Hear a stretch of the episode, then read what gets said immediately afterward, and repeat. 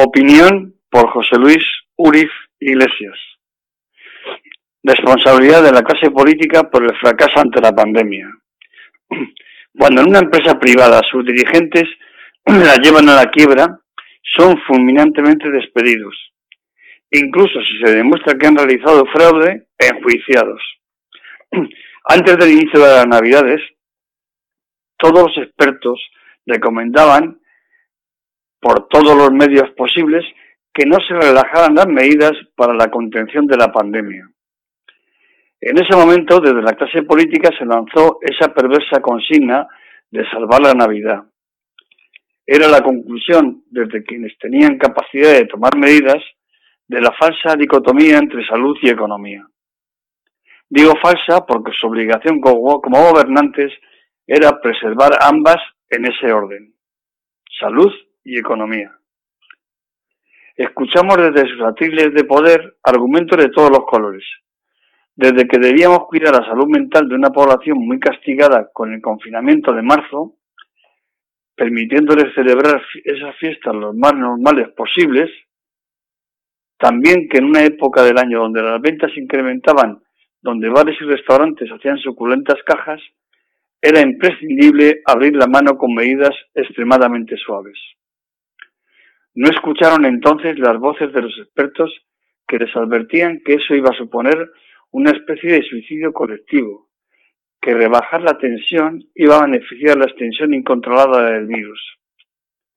La clase política en general, salvo muy contadas excepciones, o sea, aquellos que mandan y los que no, de un color político u otro, decidieron, ahora comprobamos que de manera arriesgada e insensata, medidas que han hecho inmensamente feliz al virus. Lo hicieron a sabiendas de las consecuencias que traían consigo. Más contagios, más ingresos, más UCI, más fallecimientos. Cuando un dirigente político toma decisiones a sabiendas de que no son adecuadas, comete un delito. De ahí la pregunta del inicio. ¿Han cometido nuestros responsables delitos en esta ocasión? Si se pudiera cuantificar la cifra de los ingresos y muertos que se habrían evitado tomando las medidas que les planteaban aquellos que saben, la importancia y la cuantía de su delito estaría absolutamente demostrada. Probablemente será difícil demostrarlo con números, pero la evidencia parece clara. Hemos pagado como sociedad un alto precio por su insensatez y no pueden, no deben irse de rositas después de la catástrofe que han provocado han actuado con irresponsabilidad y negligencia, provocando un daño irreparable a la ciudadanía que debían cuidar y proteger, y eso merece un castigo político y penal.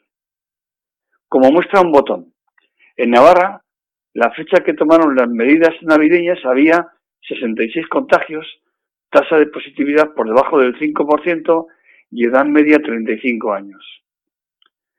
Ahora estamos en mínimo el doble de aquellos datos y sobre todo edad superior a 41 años. Este ejercicio se podría hacer de la misma manera con el resto de las comunidades. Existen medios para lograr llevarles ante un tribunal por estos hechos, especialmente a través de los europeos como el de Estrasburgo. Quizás, cuando acabe esta terrible pandemia, deberían comparecer ante él para hacer frente a esas acusaciones de graves negligencias, incluso por crímenes de lesa humanidad, dadas las cifras de las que estaríamos hablando, para asumir así la responsabilidad contraída. ¿Tendremos valor y fuerza para hacerlo? Es posible que no, pero al menos deberíamos decirlo valientemente, alto y claro, para que al menos paguen sus actos moralmente, para que por lo menos no puedan dormir por las noches. Ignoro si leerán estas líneas, pero si lo hacen les pido que se retiren a reflexionar, recuerden a sus víctimas y si son creyentes recen una oración por ellas y que el peso de su conciencia les acompañe el resto de su vida. Escribo esta reflexión en un momento de debate sobre si hay que tomar nuevas medidas ante la llegada de esta timida y esperada tercera ola en forma de tsunami. Incluso ante la indecente posición de algunos como Díaz Ayuso, que cambia de opinión solamente por la extrema presión de sus colaboradores ante el desastre de Madrid. Cabe pedirles, de exigirles hoy, que no cometan los mismos errores que en diciembre, porque nos jugamos vidas y sufrimiento.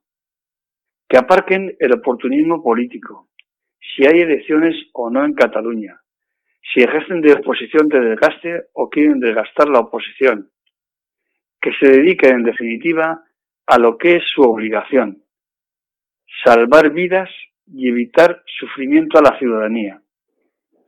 Si lo hacen, ahora quizás se libren de este juicio. Veremos.